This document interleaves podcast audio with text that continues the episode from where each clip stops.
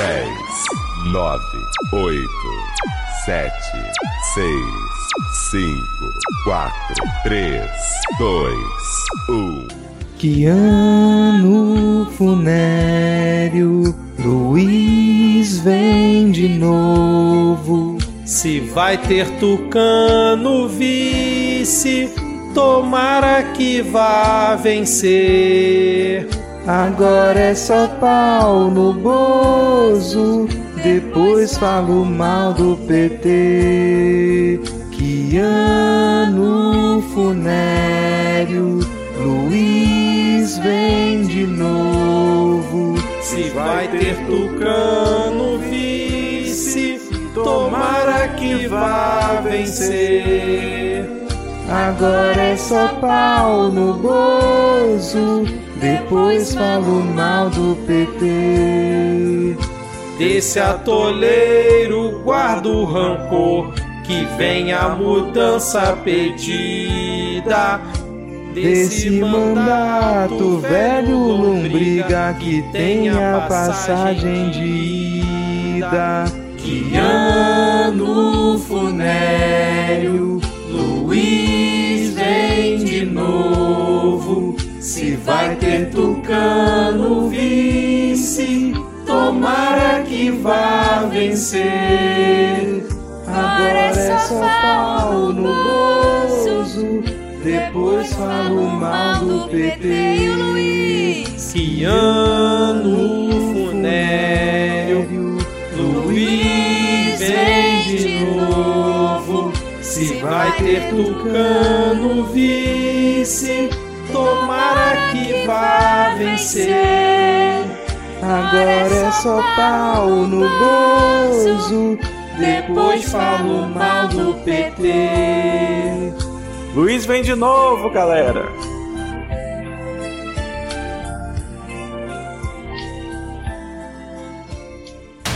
Olha, esse episódio, infelizmente, não se baseia totalmente em fatos reais.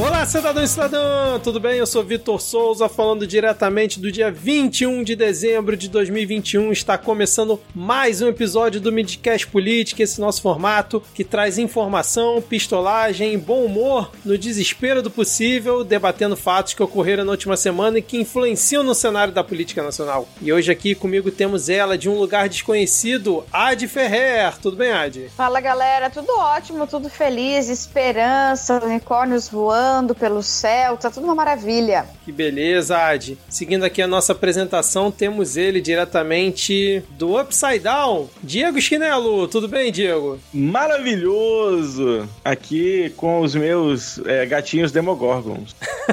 Ai, ai, seguimos aqui. Inclusive, queria dizer que aqui no Upside Down a série não fica anticomunista com o passar das temporadas. Muito bom. Seguindo aqui a nossa apresentação, temos ele diretamente da Vitorinha, o sempre animado Rodrigo Hipólito. Tudo bem, Rodrigo? Sempre animado, cara. Sempre animado. Como eu sempre digo nesse programa, alegria é meu sobrenome. Muito feliz de estar aqui com vocês. Já disse que te amo hoje, Vitor? Te amo, cara. Então, hoje não, cara, mas é sempre bom ouvir isso de você, cara. Muito obrigado. Também te amo, Rodrigo. Também te amo. E aqui, fechando o nosso quinteto de hoje, temos ela diretamente da Normandia. Ela que está com um penteado especial para a nossa gravação de hoje. Tupa Guerra! Seja muito bem-vinda novamente ao Midcast Política. Olá, pessoas. Como vocês estão? Tô aqui com o meu gato de conforto, pronta pra gravar. Vamos lá, né?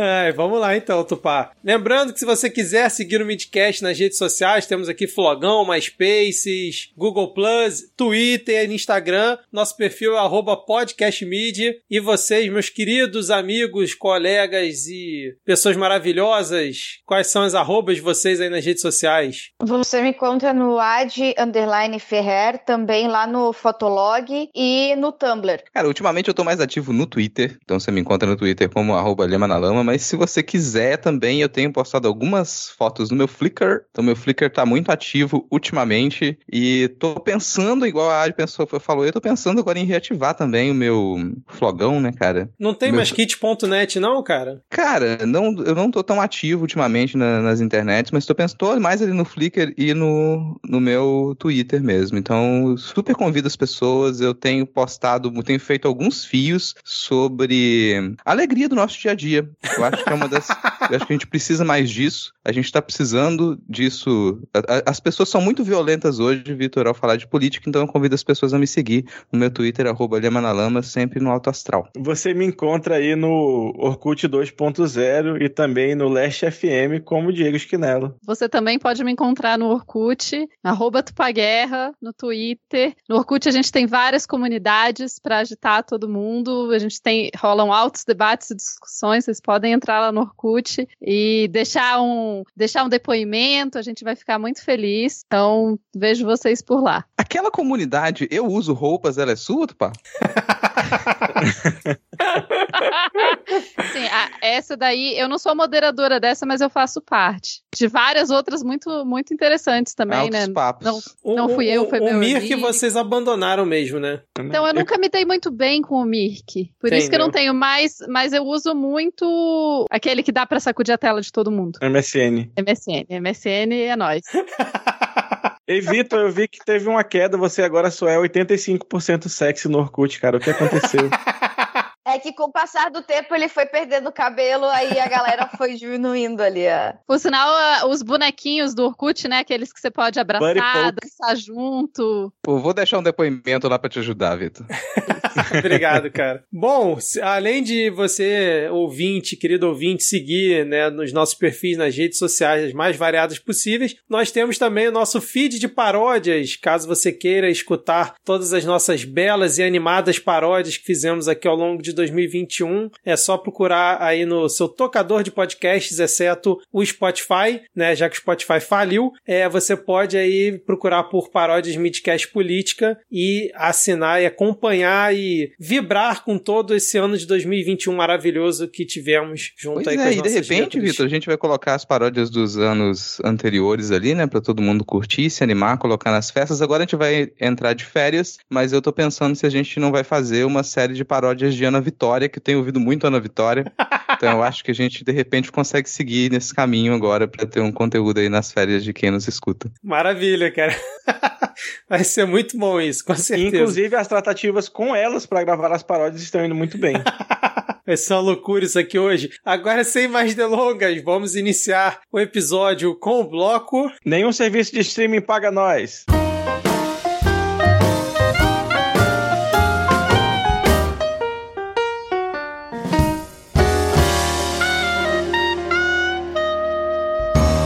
Começamos aqui esse nosso primeiro bloco falando de um acontecimento muito esperado, muito aguardado por Rodrigo Hipólito. Rodrigo, você quer introduzir para nós o que, que vai acontecer muito em breve? Com toda alegria, Vitor, porque eu, tô muito feliz com o resultado que teve agora, né? A gente teve. Eu sou muito fã, eu vou anunciar que agora eu sou muito fã. A Netflix anunciou a segunda temporada da série Dinda. Se vocês não acompanharam a primeira temporada, eu não sei o que vocês estão fazendo nesse mundo, em que mundo que você tá, de qual realidade você faz parte que você não acompanhou a primeira temporada de Dinda. Porque é, Dinda foi assim, sucesso mundial, né? Tá na- nas nossas notícias aqui linkado, vocês acompanhem. Com o estrondoso sucesso da primeira temporada da série, que acompanha a queda a prisão do Fernando Collor. Tchau! A produtora Netflix decidiu por uma segunda temporada, na continuação da trama. A gente vai acompanhar as investigações que resultaram na descoberta do PC Farias. Oh! Depois de anos escondidos, escondido num sítio em Atibaia. Eu tô super na expectativa do que vai acontecer nessa segunda temporada. Tenho, já tem a minha cena predileta da primeira, quem tava Qual primeiro da seria? primeira Qual seria? temporada. Fiquei curioso Nossa, agora. cara, eu adorei a performance da Dani Calabresa como Célia Caridosa de Mello na Porra, foi mesmo. Raimundo. Cara, Verdade, assim, cara. perfeita, perfeita aquela encenação. É, é aquilo que faz você chorar de rir e rir de chorar. Mas É, eu- é, essa questão da redescoberta aí do PC Farias. Mas, com mas rapidinho, dúvida. rapidinho, Diego. Ah. Todo mundo aqui já terminou de assistir a primeira temporada, né? Pra não tomar spoiler aqui, não, né? Já, já, já. Já, já. Se Eu ouvintes achei tomar spoiler, sinto muito, Já estamos acompanhando já. Ah, Eu gostei da. Eu espero que, que, que na segunda temporada a gente consiga entender como foi que o PC Farias entrou naquele sítio. Se foi voando, se ele pulou o muro, se ele bateu na porta. Não, mas eu queria fazer uma pergunta um pouco mais séria, porque eu, eu vi só que ele foi descoberto, mas eu não sei. Qual é o procedimento, né, pra você ressuscitar legalmente? Pra você tirar documento Desmorrer, de né? É, pra você desmorrer.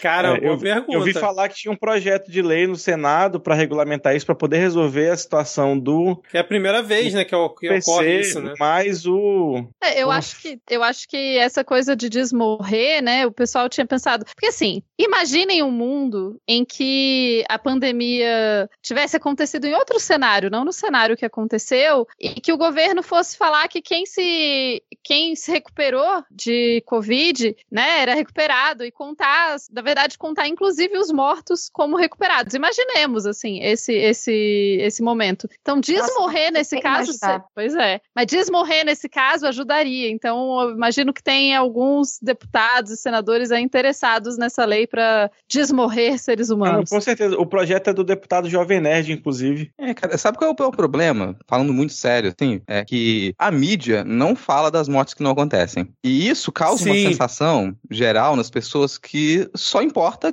quem tá, quem tá vivo. Só importa quem tá vivo. O pessoal não pensa no tema do último Enem, por exemplo. O tema do Enem falava exatamente sobre isso, né? Sobre a dificuldade de registro civil da- das pessoas no Brasil, assim, de você ter registro. Tem gente que não tem certidão de nascimento e aí a gente vai, não questiona quem não tem a certidão de óbito corretamente, né, cara? É um dos problemas que a gente tem que enfrentar, então eu sou obrigado a concordar com o Jovem Nerd. De novo, você já no, no episódio passado aconteceu já, né? Sim, Você verdade. já no INSS lá para você regularizar a sua certidão de óbito? Cara, eu sou péssimo com documentos. Sou péssimo com, com documentos. Mas falando em documentação, deixo aqui o meu jabá, porque eu escrevi uma noveleta publicada na Mafagafo que fala exatamente sobre burocracia espiritual.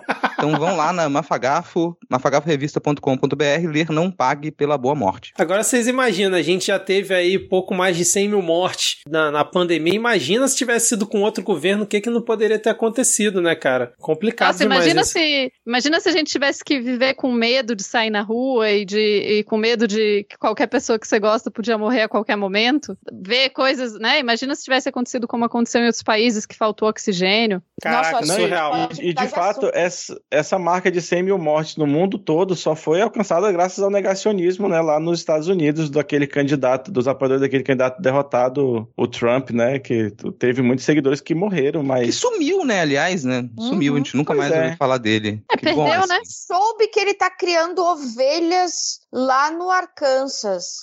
Mas não tadinha das ovelhas, são animais de conforto tão agradáveis. Mas eles estão se dando bem, eles estão se dando bem. Se ele aparecer na segunda temporada de Dinda, acho que vai ser um pouco de forçação de barra no roteiro, cara. Só acho assim, né? Ah, não sei, cara. Pra mim, forçação de roteiro é quando, sei lá, acontece queima de arquivo público, por exemplo, vinculado a, a grandes autoridades e nada acontece, assim. Tipo um Publicamente miliciano, você tem uma assim? série. É, Fosse por um exemplo, miliciano. imagina se você tem um, um- se, sei lá, se a gente Aí é tivesse uma chocante, grande né? autoridade que tem, que é- sempre foi amigo de miliciano, que é, homenageia Ah, miliciano, isso. e aí os milicianos ligados a essa pessoa comecem a apa- aparecer mortos, assim. Isso é forçação de roteiro. É, Isso, verdade. isso mim é forçação de roteiro. Nossa, É, não, vocês estão me deixando deprimida. Pior Ah, do então que isso, falar de só se, coisa sei boa. lá, alguém hackeasse os servidores da Polícia Federal pra apagar dado de policial que deve a, a, a dívida ativa da. União. Seria muito doido isso. Muito louco. Não, isso Seria jamais aconteceria, Diego. Sério, você tá. Você tá Ué, o que que você tá lendo? Sente o dele. É, o que, que você tá Cara, lendo você tá achando que isso chegar? aqui é House of Cards, meu amigo?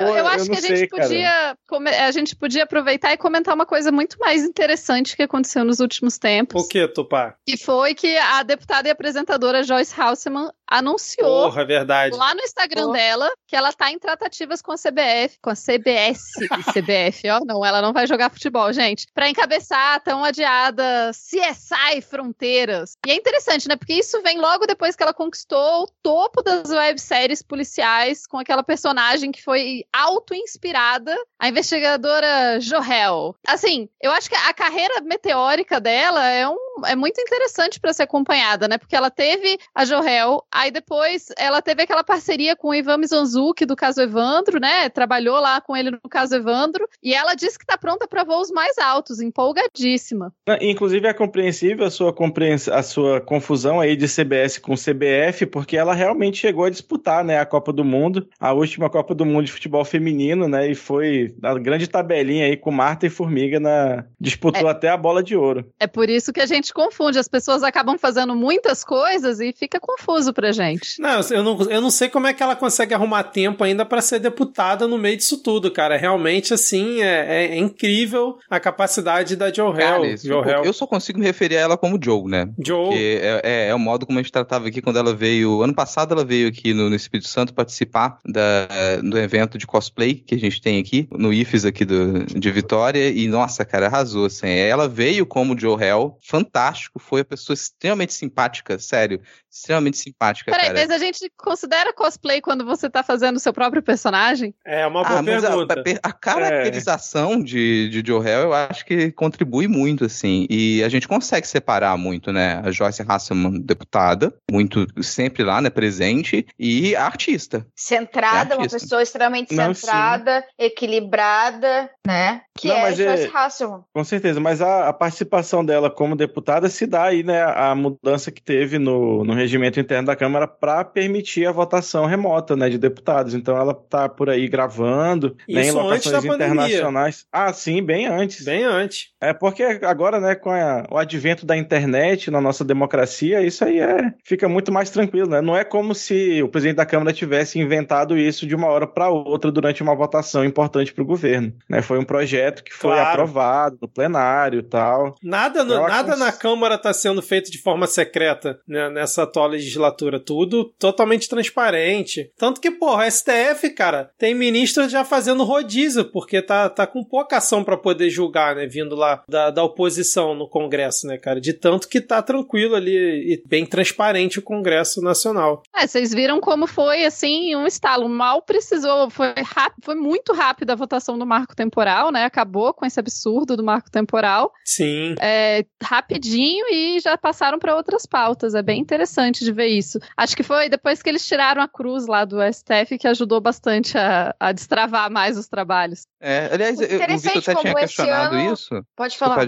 O Vitor tinha questionado isso, a como que a Joyce Hasselman consegue trabalhar tanto e ainda produzir, é, ter tanto material criativo pra gente, né? Mas você pensar que, bom, tá, a gente, algumas das coisas que tinham sido empenho para ela na sua campanha, não que ela tenha aberto mão disso, mas o trabalho diminuiu. É, gostaria de ressaltar aqui que ainda continua continua a proposta da, da Joe para que se retire aquela nomenclatura que eu acho uma nomenclatura péssima de força-tarefa nos, nos, seus empenhos pela ação anticorrupção. A Joyce ela tem trabalhado para que em vez de força-tarefa agora a gente tenha amor em tarefa, que seja o nome pelo qual a gente vai designar esse tipo de ação, que eu acho que é muito mais cabível. Então ficar falando força não se resolve tudo com a força, mas com a inteligência. Joyce, como grande investigadora que é, propõe que a gente agora trabalhe com amor é a tarefa. Que é inclusive para combinar com os dizeres da nossa bandeira, né? Amor e progresso.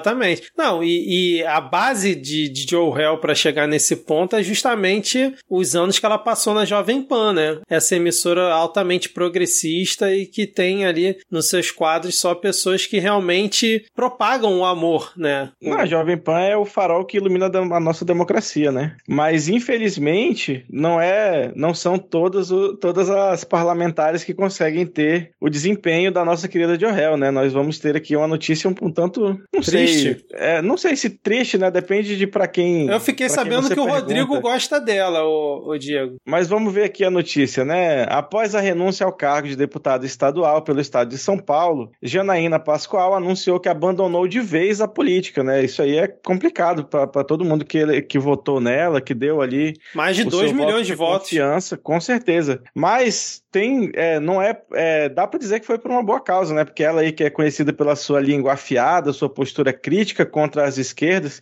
e, sobretudo, pelo seu potente cultural, né? Ela decidiu dedicar-se agora em tempo integral para a sua banda de white metal, né? O Christmas, a Carisma Sanctus. É, em, em sua conta no Twitter, a cantora e compositora disse: É chegada a hora. Depois de uma vida dedicada ao Brasil, sinto que posso fazer mais por outra nação, a nação do metal gospel. Então o Brasil perde uma deputada para ganhar aí uma grande Ô, ô, Diego, eu queria puxar aqui uma salva de palmas para a Janaína Pascoal por essa bela decisão, assim, que Não, Parabéns, Jana, parabéns. A previsão é do tempo diz que o céu fechou. O canto da vitória vai curar a dor. Cara, amo. É uma grande, uma grande obra da nossa querida Janaína Pascoal e a sua banda que agora prometem, né, fazer o rock voltar à, grandiosi à grandiosidade que tinha lá no início dos anos 2000. Será que ela vai mudar o, o nome para nome artístico Janaína Metal para fazer uma, uma homenagem a essa nova carreira dela? Porque Pascoal ficou meio Fica aí sem graça nossa- agora. Né? A mas nossa Pascoal ouvinte, Páscoa, Janaína? Tem tudo a ver. Afinal, é uma banda gospel, né? É verdade, cara, é verdade. Mas, pô, tá, tá bem a fama esse nosso primeiro bloco aqui, né, cara? Porque realmente o, a gente percebe que a política nacional ela tá cada vez mais ali conectada, né, com a, a cultura brasileira e aí com esses novos desafios que Joe Hell vai enfrentar agora, a Jana. E o, o, o Celton Mello vai estar na segunda temporada de Dinda, ô Rodrigo? Cara, tem dúvidas, assim, com relação a isso, porque, é, pelo que eu apurei, existe ainda, existem gravações, negociações para gravações de uma nova novela global que vai falar sobre o pernicioso, pernicioso fim aí da monarquia no Brasil. E talvez ele interprete Dom Pedro II. Possibilidade disso aconteça. Mas é, é uma novela que demora muito para ser produzida, né? Já porque você. A Globo tá tendo todo o cuidado de ter uma assessoria muito diversificada de historiadores e historiadoras para não cometer nenhum equívoco, não entrar em nenhum discurso absurdo ali de racismo reverso, por exemplo, né? Que é comum quando você tenta tornar positivo algumas histórias dessa, dessa época aí, mas parece que se a coisa for bem feita mesmo, talvez o Celton ele aceite fazer o Dom Pedro II e aí a gente vai ter mais uma produção. Ele não teria tempo, talvez, para estar presente na segunda temporada, né? Entendi. Ah, a Sabrina Fernandes, ela continua como diretora da série nessa segunda temporada? Cara, é mais uma pessoa super ocupada também, né? É mais uma pessoa super ocupada. E a gente teve uma pequena crise ali nessa que envolveu a, a, a Sabrina Fernandes nesses últimos tempos e que até conecta. Eu não ia comentar disso, porque a gente tá aqui num clima que é pra ser mais positivo, né? Eu não gosto de ficar trazendo notícia ruim, vocês me conhecem, sabem que eu não gosto de ficar falando de coisa negativa, mas vocês acompanharam, né, toda essa polêmica em torno da, do pessoal, né, que vem, pessoal, eu não sei o que o pessoal faz no Twitter. Hoje eu, fiquei muito, né, impactado por um tweet, um tweet destrói meu dia todos os sempre, por conta disso, mas o pessoal apontando que a Joyce Hasselman, ela teria subido nas costas do Ivan Mizanzuki para poder al- alcançar a sua fama, assim, o que é um descarado caso de machismo, e a Sabrina, ela veio em defesa da Joyce Hasselman também, né, a gente sabe que as duas, elas são muito próximas ali, elas já têm essa relação de muita proximidade, então isso deixa a coisa um pouco mais, ah, tá, tá, um, tá um clima meio negativo, porque as produtoras são próximas, né, você tem ali muita gente envolvida nas duas produções, eu não sei do que que vai ser, mas eu primeiro deixo aqui a minha defesa, minha solidariedade, né, para a Joyce e para a Sabrina, porque né, é difícil enfrentar as redes. A gente teve um boom alguns, alguns anos atrás aí também de possíveis milícias digitais, pessoal que se organizava, né, muito robô no Twitter para poder é, fazer ataque direto. A Joyce sofreu muito com isso, né? A gente tem algumas falas dela no plenário sobre como que ela sofreu com, rela- com as milícias digitais, que agora tem diminuído, ainda acontece, mas tem não, diminuído mas bastante. O, o novo marco regulatório, né, que foi aprovado nos Estados Unidos para regular a- as Big Tech, né, foi realmente um golpe de misericórdia nessa indústria que era tão ruim para todas as democracias do mundo, né? A- o Facebook, YouTube aí, Google tiveram que pagar bilhões de dólares em, em multas, né, por todo o, tudo que eles promoveram na internet nesses últimos anos. Não, tem sido interessante o, essa movimentação, né? As redes sociais, elas têm sido até carinhosas com o público, elas têm tirado neonazistas e pessoas que falam sobre salmão, elas não são suspensas da plataforma. Isso realmente tem sido um diferencial, assim, para nossa democracia nos últimos anos. Quero ressaltar aqui o trabalho primoroso que a nossa amicíssima arroba bicicleta ela tem promovido depois que ela foi contratada ali para uma assessoria geral do Twitter. O Twitter se tornou um local um pouco mais aprazível depois que ela conseguiu ser ouvida. Então, é uma pessoa que vem ali da, do ativismo nas mídias sociais, é reconhecida por uma plataforma, passa a ter voz e nos ajudar nessa batalha de tornar aquilo um local mais amistoso, né, gente? Um local em que a gente possa compartilhar alegria, compartilhar amor, compartilhar carinho, que a gente conseguir ter um apoio mútuo, compartilhar. Essa é a palavra das redes sociais, compartilhamento. Então ali a gente constrói conhecimento, a gente constrói conteúdo em conjunto. E é para isso que eu tô ali. É para isso que eu sei que todo mundo tá ali também, né? Então eu tô, tô muito feliz com o trabalho que a Rua Bicicleta tá fazendo na limpeza da, das redes sociais. Com certeza. E, e tá sendo interessante de acompanhar mesmo esse movimento, né? Porque por um momento ali, alguns anos atrás, pareceu que as redes sociais iam virar muito, iam virar esse ambiente completamente tóxico, né? Cheio de robôs, onde. Negacionismo. pessoas- Imagina. Negacionismo, isso, Na pandemia, né? como é que não teria sido? Os algoritmos pareciam que iam começar a valorizar mais vídeos e, e postagens da extrema direita e tal, e isso foi, né? Isso foi completamente mudado. Assim, eu não consigo nem imaginar direito um cenário Não, pós-apocalíptico. Eu tive seria. um pesadelo um dia desse. É engraçado você comentar que eu tive um pesadelo que é, a gente estava aí rumo a uma quarta onda da pandemia. Olha que loucura, a gente não teve nenhuma segunda. Aí a Anvisa tinha liberado vacina para criança, parece, não lembro a idade, acho que era de 5 a 11 anos, e o Ministério da Saúde não queria comprar e ficou falando de fazer uma, fazer uma enquete no assim? Twitter para ver se comprava Nossa. vacina para criança, entendeu? Uma loucura, gente. Diego, você quer um vale terapia? Cara, e bom do bom, hein, bicho? Que bom Cara, do bom. é, eu não sei, foi. Não sei o que, que, que me deu, mas eu tenho sonhos horríveis às vezes. Cara, não, não. A gente tá, a gente tá no cenário mais positivo. Outro dia, inclusive, eu tava. é, pô, me surpreendi com uma ferramenta nova que tá no Pinterest. Também é uma ótima rede social. Eu tava no Pinterest, apareceu uma imagem pra mim. Tem uma nova ferramenta no Pinterest que eles te alerta sobre alguns riscos. Então, eu abri a imagem, eu ia salvar a imagem e o Pinterest falou: essa imagem vai ser deletada porque ela é um maldito NFT.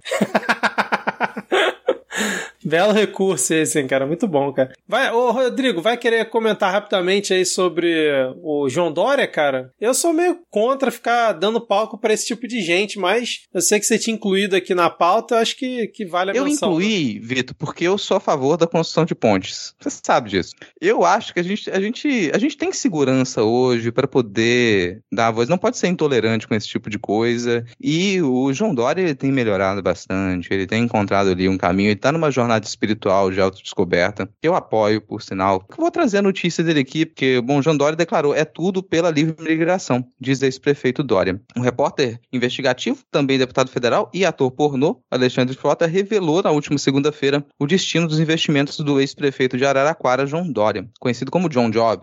O empresário está envolvido em negociações para alimentar a produção audiovisual pornográfica com ETs. As câmeras escondidas do Frota elas captaram uma noite de negociações e descobertas íntimas entre o John Job e os homen- homenzinhos de Nibiru, procurado pelo portal Interincept. O ex-prefeito disse, aspas, é tudo pela livre migração. Depois da data limite, esse tipo de fronteira careta deve ser derrubada. Se você perguntar se a Faria Lima comeria um ET, eu te responderia, faria muito. Então, o John Job, ele tá aí, é, é um vídeo vazado, né? Não tem toda aquela qualidade ali, mas dá pra aproveitar um pouquinho daquela cena. Tá, é um pouco esquisito a ideia de que você tá vendo um ex, né? Um, ex-político em uma cena Rodrigo- íntima assim. Esse é o bom do bom. Não, cara, mas eu não tô exatamente defendendo o João Dória. Vamos deixar isso aqui. Eu só acredito que é importante a gente dar voz pra todo mundo, que todas as pessoas elas têm a oportunidade, inclusive, de mudar suas posturas. Então, pensar que um pouco tempo atrás o João Dória ele tava com a possibilidade de se aliar a um ultraconservadorismo e agora ele mudou completamente. Ele já tá pensando, poxa, defendendo, né, essa é, a liberdade de, de escolhas das, das pessoas, né, dependendo novas experiências para cada um, a livre migração. A gente tem que solucionar ainda um problema de migração que ele continua crescente no mundo. A gente tem dado passos largos, mas ainda continua muito difícil.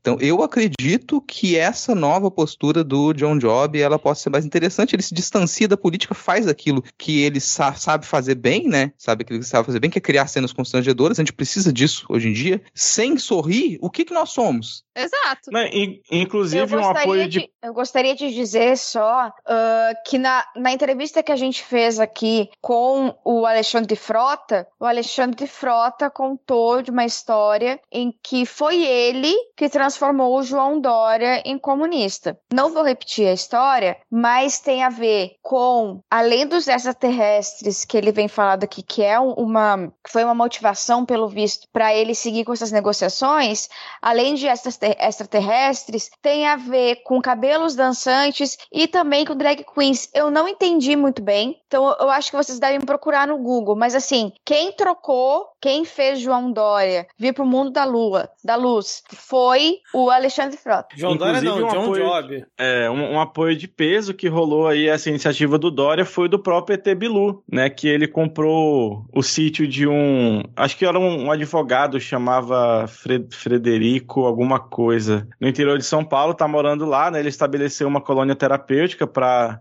é, humanos viciados em falar merda na internet. E aí ele disse, né, deu uma grande, uma, um, disse que apoia muito essa iniciativa do João Dória no sentido, né, de que ele que veio anteriormente dizer para buscarmos conhecimento agora está dizendo para a gente buscar o prazer também, por que não? Pois é. Aliás, você, você falou da, da colônia. Dessa, dessa colônia, por favor? Eu tenho alguns amigos que vão precisar. Ah, não, depois eu tenho o link na postagem aí, tá bom, gente? Obrigada. É, a colônia, que teve envolvida também mais uma polêmica, né? As pessoas hoje polemizam qualquer coisa, mas as pessoas reagiram muito mal ao fato dos banheiros da colônia elas serem banheiros mistos, porque o Fred, ele foi, né, foram fazer entrevista com ele, ele tava saindo do banheiro e falaram assim, nossa, tem uma mulher saindo aqui também, é um banheiro feminino? Não, aqui na nossa colônia, os banheiros, eles são mistos, e teve toda uma repercussão aí, ainda tem muita gente que não consegue aceitar, né, as mudanças. Tem uma galera que tava reclamando, inclusive, do problema de não conseguir trancar a porta, né? Isso que eu achei interessante, eles não estavam achando onde trancava a porta, e aí você poderia ficar o quê?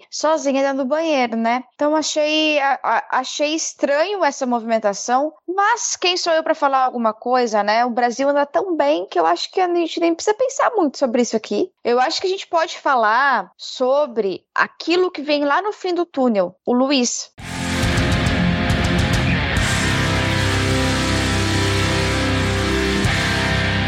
A Adi anunciou aqui o bloco, né? Então vamos começar o ponto da pauta com Por favor, falando por um pouco favor. das eleições, mas eu queria já trazer uma novidade para vocês aqui, que eu estou muito feliz com isso, porque, bom, por conta da abertura de novas vagas, né? Toda essa política pró-ensino, pró-universidade do Haddad, é, eu fui aprovado e agora eu sou professor efetivo aqui da, da nova. Da, é, do- mais um canto aqui na Universidade Federal do Espírito Santo. Bem-vindo ao time. Agora eu sou bem, efetivo. parabéns, cara. Muitos colegas também estão indo nessa. Assim, a quantidade de vagas abertas ela cresceu bastante, né? Então a gente está com essa perspectiva de, enfim, o, o Enem, os últimos Enem super bem sucedidos, super bem Aí. organizados. A gente está com essa perspectiva de que o ensino ele realmente seja universal e as pessoas terminem o ensino médio e elas já tenham ali a sua vaga garantida no ensino superior, está funcionando. É, e enfim, assim, a gente está conseguindo assimilar melhor essa onda gigante, né, que a gente tinha, que tinha sido criada de pessoas com doutorado e trazer justamente esse conhecimento que foi elaborado e que é tudo isso que essas pessoas têm para o país, né, que no final das contas é para isso que essas pessoas se formaram, né, para trazer desenvolvimento e conhecimento para o próprio Brasil. Ah, não, com certeza. Foi muito interessante.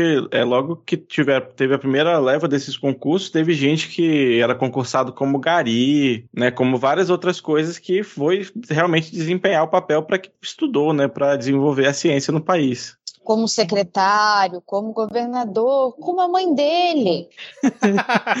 Um clássico, um clássico. Esse, esse vídeo é um clássico. Inclusive, é, José Serra, né, que tá aí é, lutando junto com o padre Júlio Lancelotti pela população de rua. Tá sendo muito interessante acompanhar esse trabalho dele nos últimos tempos. Sim, verdade. Assim, a, a, a famosa foto do skate, né, e tudo mais, e tá, mas agora a gente não vê mais ele tanto em cenas tão estapafúrdias, né? A gente vê ele fazendo um trabalho muito interessante junto com o Padre Júlio, que já estava aí nessa estrada há muito mais tempo. Não, e isso só em São Paulo por enquanto, né? Porque a ideia deles é estender isso para outras capitais, se possível, aí para todo o Brasil, cara. São Paulo realmente é outra cidade depois dessa atuação de José Serra e Júlio Lancelotti, cara. Bom, E da falar, eleição então. do Boulos, né? Sim, bem Ah, é? lembrado, claro, com certeza, né? Tem gente A até. gente se acostuma rápido com coisa boa, né, cara? É impressionante. Sim. Agora falando em, em, coisa boa, Rodrigo, teve aí uma, uma situação que ninguém estava esperando que acontecesse, né? Essa semana que passou, a gente vai ter que repercutir aqui porque é Não, vou até repetir né? o bordão do, do nosso querido colega, né? É, Felipe Neto, que é põe Nutella. Vamos, lá no programa dele, põe Nutella. E teve, pô, teve uma participação que eu achei uma participação antológica do, do Ciro Gomes no programa do no programa Nutella Urgente, do nosso querido Felipe Neto. Não, pera aí, Rodrigo. Nutella Urgente é o nome, né? Nutella é. Urgente, Nutella Urgente, tá. Nutella Urgente. Põe Nutella. Porque, bom, nessa participação, ninguém, por essa sim ninguém esperava. Eu confesso que eu fiquei um pouco surpreso, mas eu tô aqui pra elogiar, né, gente? Tô aqui pra, pra puxar esses fios de ouro, o Ciro Gomes ele confessou ao apresentador Felipe Neto, abre aspas, Felipe, meu caríssimo, eu tenho que confessar que eu me senti muito aliviado com a vitória do Fernando em 2018, como eu sempre faço questão de dizer, o que eu aprendi com a experiência de Sobral é que o aprendizado começa com a admissão dos erros, não adianta, não ia adiantar dar as costas para um professor e fugir para a Europa. Na época eu dei meu apoio, mas agora eu sinto aqui nesse meu coração pindamonhang... pindamonhangabense que eu posso fazer mais. Enquanto perdia mais uma partida de Among Us, Ciro confirmou que em 2022 vai subir no palanque com o Lula, nem que para isso tenha que aceitar fazer terapia Infelizmente, nós não podemos reproduzir essa parte aqui da fala do político, pois o trecho do vídeo se tornou um NFT e já atinge o valor de 2,57 Dogecoins, no que dá cerca de 19 milhões de dólares na cotação de hoje. Dada a raridade da declaração, é uma declaração rara, mas faz muita diferença nessa corrida eleitoral, que, bom, assim, é uma corrida tranquila, uma corrida repleta de apoios, é talvez a eleição mais tranquila que a gente vai ter em muitos anos no Brasil, né? Essa de 2022, e conta muito pra gente aqui o apoio do Ciro, sempre bem-vindo aqui no programa. Não tem sido interessante ver como o Ciro, ele, desde que ele foi uh, na sua primeira na sua primeira consulta de controle de raiva, ele tem sido uma pessoa que tem evoluído muito, né? Você tem visto que as situações em que ele se, se coloca, elas são situações muito mais tranquilas e o eleitor também tem conseguido ver. Você sabe que eu sou uma grande fã do Ciro Gomes, né? E acredito que ele seja uma grande escolha para o Brasil com a sua grande campanha futurística de 1964. É, inclusive, é, eu acho importantíssimo ele dar esse apoio agora, porque ele é uma pessoa que já tinha mais de 20% das intenções de voto né, nas últimas pesquisas, e aí depois que ele começou o tratamento já estava batendo quase 30%, e ainda assim ele decidiu né, se resguardar da, da, da, do exercício da presidência, que provavelmente seria dele, para apoiar o Lula, né? Né, que é, segundo ele apareceu aí em uma visão, né, em um sonho que ele teve durante o tratamento que seria o mais adequado para o Brasil nesse momento. Eu acredito, Diego. Eu consigo imaginar o Ciro Gomes colocando o seu terno pela manhã e indo até o monte junto com o Cabo da Ciolo e ouvindo Deus né? Foi Deus que sussurrou no ouvido dele. Possivelmente, inclusive essa, né, da, das coisas inusitadas dos últimos tempos, assim. É, primeiro, o Cabo da Ciolo foi essa piada a princípio, mas a, a, ele acaba tendo esse papel fundamental nessa reabilitação, né, do Ciro, dessa coisa de ver a, a vida por um lado mais positivo, por ver é, o lado bom das coisas, por ter um momento menos raiva, menos ódio, né? É muito interessante. É o que eu sempre então, esse... digo, mantenha uma pessoa mais louca louca que você é do seu lado para que você possa se manter mais são. É, Deus chama os loucos, Adi. Deus chama os loucos. Eu, eu, eu acho fantástico esse movimento do, do comunismo cristão que o Cabo da Ciolo ele encabeçou desde as eleições de 2018. A coisa tem funcionado muito. A gente lembra, né, que a gente estava com aquele problema de dialogar ali com muitas frentes evangélicas, mas desde que, que o Cabo da Ciolo ele se posicionou publicamente, ele virou esse fenômeno, a coisa ela tem caminhado. Mas voltando aqui ao Ciro, tem uma coisa coisa que eu gosto muito de ressaltar, sempre coloco esse ponto, uma das coisas que eu mais gosto no Ciro é uh, que ele encarna essa capacidade de autocrítica que durante muito tempo a gente exigiu aí das esquerdas, né? Ele é uma pessoa que ele faz isso constantemente, publicamente, ele não tem problema de admitir quando ele estava errado, e ele não tem aquela coisa de, nossa, só quero ganhar, não tem aquela coisa, ah, eu preciso ganhar, eu preciso ganhar, enquanto não fica aquele, aquele ranço nele. É, agora, então, como vocês falaram, depois da, da terapia, a coisa tem funcionado muito. Tô percebendo que ele é um cara mais alegre agora, agora, que ele é um cara que tá ficando mais jovial. Eu teria até uma sugestão, eu não sei se vocês vão achar uma ideia absurda. Sou meio ridículo quando falo o que eu vou falar aqui agora, mas honestamente eu acho que é uma coisa que precisa para as novas gerações. Eu acho que o Ciro ele poderia abrir tranquilamente um canal de gameplay e chamar Ciro Games. Que ideia Caraca, boa. que- Parece... Ele já, Eu é, achei uma, meio já é uma pessoa que fala de, com e para a juventude, né? Então, acho que é um caminho mais do que natural. É, ele pode até pegar, não sei, aí de repente, né, umas aulas com o novo âncora do Domingão, né? Depois que o Faustão se, se aposentou, que é o Casemiro, né? Que teve esse início aí na, na Twitch, né? Que criou aí um modelo de negócio de sucesso, mas acabou migrando para mídia tradicional, deixando esse espaço aí de comentários e reações de games que precisa ser preenchido e o Ciro Gomes é perfeito pro, pro papel. Não, vale lembrar que o Ciro Gomes ele já converteu uma grande massa de pessoas, né, que apoiavam o Partido Novo, né, e a galera que apoiava, por exemplo, o Sérgio Moro naquele épico debate, não sei se vocês se lembram, né, que ocorreu entre Sérgio Moro, Ciro e João Almoedo, que o Ciro ele teve um, uma- um desempenho tão fantástico, né, que até os ANCAP se converteram e agora realmente estão declarando apoio à, à esquerda na próxima eleição, os próprios lavajatistas também. Nossa, Vitor, Anca- é umas coisas que a gente nem lembra que aconteceu, É, né, pois é, cara. Ancap, Exatamente. Maluco, Ancap. Pois Que é, cara. Coisa. Então, assim, realmente- existiam, eles viviam, respiravam, era bem louco. Realmente, Ciro Gomes ele tem uma, uma importância nesse cenário político aí para 2022 que é inegável, né, cara? Inegável. Realmente, essa aliança a ser feita aí com, com um candidato aí do PT, seja o, o Haddad ou o Lula, né, agora voltando para a jogada, vai ser uma coisa assim sensacional, cara. Ciro, querido, se você lançar um livro, eu compro, tá? Ai, ai. Agora, Rodrigo, falando em pessoas queridas, nós tivemos aí um- uma possível, né, um lançamento né, de uma pré-candidatura é, ao Senado, pois a nossa queridíssima Virgínia Tamarindo, né, que foi uma das deputadas mais votadas em 2018. A mais votada. A Ah, mais ah, votada. é verdade, a mais votada. Avassaladoramente. Sim, sim, verdade. É, eu tinha esquecido depois que fizeram a, a recontagem, né? Da, identificaram aquela fraude no, no- na candidatura do Bananinha, aí realmente ela ficou sendo a, a deputada mais, mais votada, depois que o Bananinha perdeu o cargo e tudo mais. Mas ela que, como todo mundo sabe, né? Ela foi eleita aí pelo Partido do Sabonete com cheiro de ex, e agora deve se candidatar para o Senado Federal em 2022, para a cadeira que vai ficar vaga aí pelo estado de São Paulo, e de acordo com a nossa querida é, deputada Virgínia, beijo Virgínia, abre aspas, a primeira vez que eu pisei naquele prédio eu quis arrancar aquele carpete. Carpete pega cheiro de todo mundo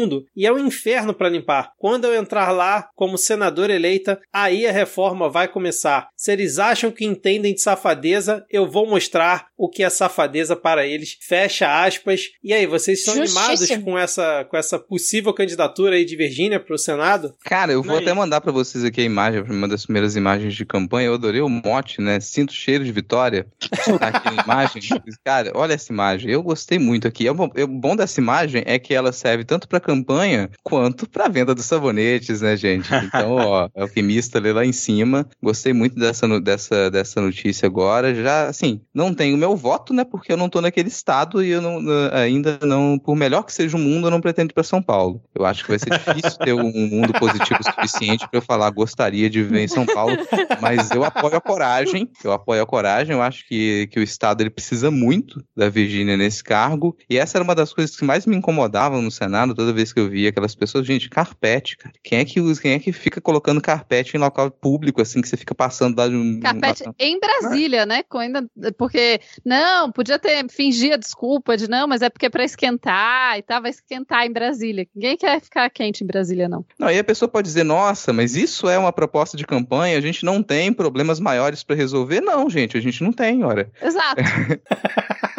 Se a gente tivesse problemas maiores, a gente estava focando em outras questões de campanha. Não é o caso, né? É, exatamente, cara. Bom, desejamos boa sorte desde já aí para essa candidatura é, da Virgínia. Você já tem algum nome aí no, no, no estado de vocês, assim, que pretende se, se candidatar? Já, já temos? Porque assim, a gente ainda tá meio longe da, da eleição, mas já estão surgindo alguns nomes novos e tal. Poxa, eu tenho pensado para governador aqui do Rio Grande do Sul, um senhorzinho que ele, ele faz Papai Noel todo ano. Ano. Ele entrega presentes para crianças e tudo mais. E, e, ele é um senhor muito fofinho, assim. E eu acho que ia ser bem interessante para ser governador do Rio Grande do Sul. Acho que vocês devem conhecer ele, Luiz Carlos Reis, o nome dele. Sim, sim, com certeza, cara. Grande figura. Esse projeto dele ficou muito famoso, com certeza. E o, pois o... é, o Papai Noel. O, lembra o Papai Noel Brasil? Sim. Né? Achei sim. perfeito. O, o, Pe o Pedro Halal, que, que obviamente todo mundo sabe que tá lá no Ministério da Saúde, Dip tá querendo se candidatar pro Senado, né, Adi? Aí pô, pelo, pelo Rio Grande do Sul, né? Pô, acho que ganha, né? Um grande epidemiologista que nos ajudou pra caramba durante essa pandemia. E eu espero que ele siga ou como ministro da Saúde no próximo governo do Luiz no fim do túnel, ou que ele siga nesse sempre cuidando da saúde do brasileiro com tanta maestria como ele cuida. Que o Rodrigo, Diego e Tupá, vocês têm algum nome aí que tá pintando como nome forte pro Senado ainda? 2022, todos, Cara, vocês moram? Aqui é a, a vereadora Ruivinha de Marte, né, que fez aí, é, mostrando, né, que o TikTok é a, a força política do futuro, Sim. vai ser candidata a deputada federal e eu imagino que deva ser eleita com uma excelente votação, com toda certeza. Porra, muito bom, cara. Cara, aqui no Espírito Santo tá até uma situação, né, porque a gente tá com a, com a possível candidatura do Contarato, nosso querido Contarato, pro governo e o Contarato deixaria o Senado, né, mas talvez a gente tenha a Camila Valadão como uma, uma cabeça aí que ela consiga, tá, tem uma aprovação gigantesca, né, conseguiu encabeçar muito projeto e agora também, talvez ela consiga ter uma, uma ascensão meteórica, sair de vereadora para senadora, acho muito possível. Agora que os dois, eles vão se filiar ao mesmo partido, o PSL, Partido Sualince, a gente vai sentir falta do, do Contarato no Senado, com certeza, mas eu não tenho a menor dúvida de que a Camila ela vai fazer um bom trabalho e não tem, pela aprovação que ela tem, eu acredito que ela vai conseguir, né? A gente talvez tenha dois nomes, depois do desaparecimento do Magno Malta, não se sabe onde ele foi parar, então ninguém tem notícia dele, esperamos que continue dessa a, forma. A né? Atibaia né? tá sempre aí, então, né, para receber essa galera. Tá sempre aí, a gente espera que continue assim, mas a gente sabe depois das eleições de 2018 ele desapareceu por completo. A gente não sabe, não, não tem sinal de onde ele foi parar. Então a gente não vai estar em competição mais aqui, talvez não ganhasse também. Mas uh, o meu cenário mais positivo, a gente vai ter a Camila e a Madoninha Capixaba como as senadoras eleitas aí pelo Espírito Santo. Excelente, cara. É, vocês sabem que eu não tô assim, né? Eu tô fora, tô na Gringolândia, então não dá para eu saber exatamente uh, com detalhes, mas o que eu consigo perceber do Distrito Federal é que parece que a gente vai ter o primeiro mandato coletivo para governador do país que vai ser eleito aqui no Distrito Federal, assim, tá um processo muito interessante para acompanhar, vários movimentos sociais se unindo, né? E essa ideia de um mandato coletivo mesmo. Vamos aguardar para ver como que vai ser. É, porra, mas isso aí seria fantástico, cara. Mas eu tô achando engraçado que nessa né, piada, né, do Silas Malafaia concorrer ao Senado aqui pelo Rio de Janeiro, coitado, né? Vai, vai dar, sei lá, meio por cento, cara. Vai ser, vai ser Tem nem chance, né, coitado? É, porra, sem chance nenhuma. Bom, é, vamos seguir então aqui com a nossa pauta, porque parece que rolou uma situação que estão chamando de campanha antecipada, Rodrigo, pois o nosso querido MBL, o movimento Obrigado Lula, agendou um grande ato aí na Avenida Paulista para a primeira semana de janeiro. Kim Kataguiri, esse, esse grande camarada que é um dos líderes aí do movimento, né? Ele que é famoso, né, por ter decidido cursar o ensino fundamental pela segunda vez. Iniciando, inclusive, é, um movimento muito importante, né, que tinha, que se alastrou pelo Brasil, que é o movimento Rebral, o Mobral de novo, para pessoa aí que passou pelo ensino fundamental e pelo ensino médio, sem entender aí o básico, né, de biologia. Teve uma galera que estava negando ciência no começo da pandemia, e aí toda essa galera tem sido atendido por esse maravilhoso projeto do deputado Tiririca, inclusive,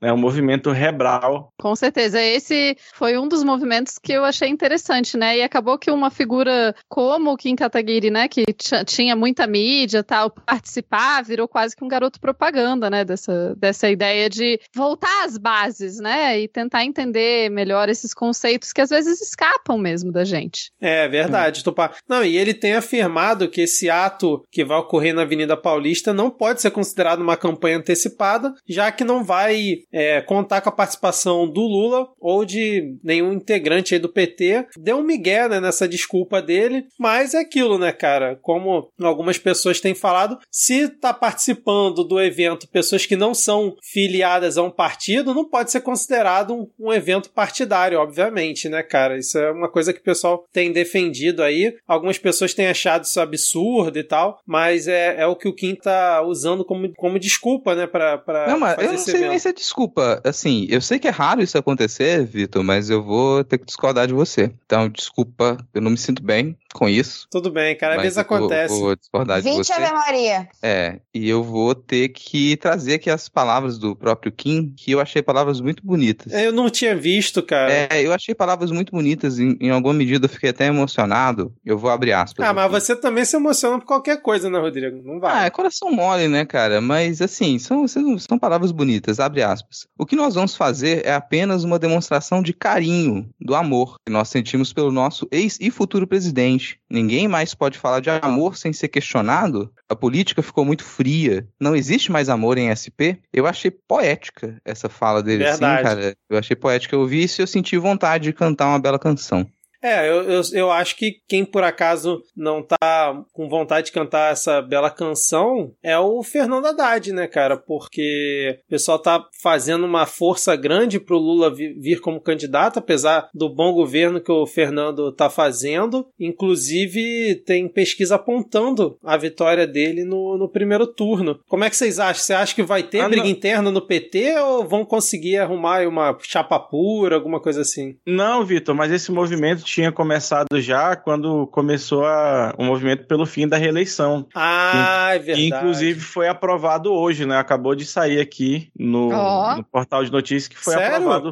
é sério, o fim da reeleição para cargos do executivo. Então acabou de ser Mas aí como é, como é que vai funcionar bem, assim, né? Porque tem que explicar, né? Eu, é, eu não acompanhei muito bem a discussão, Diego, mas é, reeleição, no caso, bom, o Lula, ele, ele passou pelo processo de reeleição, só que ele já está há mais de dois, três mandatos agora que afa- afastado, né? Ele pode concorrer novamente? Pode, pode sim. Não, não pode só é, reeleição consecutiva, né? E vai abrir caminho para o Brasil se tornar uma democracia muito mais madura, como é o caso da Rússia, por exemplo, né? Onde o Putin fica alternando entre os cargos de presidente e primeiro-ministro. Tudo, obviamente, dentro da lei, desde que você não se reeleja para o mesmo cargo no executivo. Isso, acho que é, pensar, né, assim, a, a Rússia como esse exemplo de uma democracia madura e uma democracia que funciona, né, que consegue se estruturar sem, sem grandes problemas. Inclusive, eu acho interessante a gente pensar a Rússia como esse modelo de uma democracia mais estruturada, né, uma, uma democracia que já anda mais com as próprias pernas, que não precisa tanto se preocupar. Claro que tem os pesos e os contrapesos, mas eles estão funcionando de uma forma tão azeitada que eles não precisam mais se preocupar tanto com isso. Então, vejo essa proibição da reeleição no Brasil nesse modelo parece ser um passo interessante nesse momento. Vamos acompanhar, claro, né? Mas, ô Diego, eu tava vendo aqui, cara, que eu não tinha visto o resultado da, da votação no Senado, né? Os senadores Dilma e Temer votaram a favor, né, do, do projeto contra a reeleição, e o único Temer voto... foi, inclusive, o pai desse projeto, o grande articulador. É, não, e o único voto, como sempre, de Marcos Rogério, né, cara? Essa pessoa execrável aí que tá sempre, né, tentando ir na contramão da, do, do Não- não progresso existe do muito país. perfeito, né, cara? É, pois é, não cara. existe muito perfeito, assim. Mas, fiquei, pô, Temer que tá com um blog fantástico, assim, esse retorno dos blogs agora, eu super aconselho vocês acompanharem o blog do Michel. Vampire tá show, Diaries. assim, cara. Roupa, literária, cara, Eu qualidade só compro literária. roupa que ele indica. Só compro roupa que ele indica. Eu Life- a, a, a sessão de lifestyle é perfeita. Eu diria que importante mesmo é seguir a rotina de pele, né? E de, de beleza, assim, porque para conservar com tanto tempo é impressionante, assim. Não, o blog dele é que é, pô, sucesso, É, né? The segue lá, gente. Diário de um Vampiro. Isso, Tá é, muito exatamente. Exatamente, Tá Diário de muito bom, eu aconselho. Mas eh, voltando aqui, porque o Brasil ele tem dado um, um show de soft power, né? No mundo, assim. Sim. E, bom, ficou na memória de todo mundo a- o trio elétrico na, na ONU, né? O trio elétrico lá na conferência da ONU. A nossa ministra. Bpop, Rodrigo. O que, que é o Bpop? Nossa, cara. Preto Bpop. Assim, só uma ministra como a Preta Gil para poder ter essa visão, né? E levar o trio elétrico para a ONU. Eu fiquei muito emocionado com o discurso do, de abertura do Haddad depois, né? Colocando por terra essa ideia de democracia racial, apresentando o Brasil para o mundo como o modo como ele deve ser apresentado realmente. Então está dando um show de soft power. Mas, bom, era.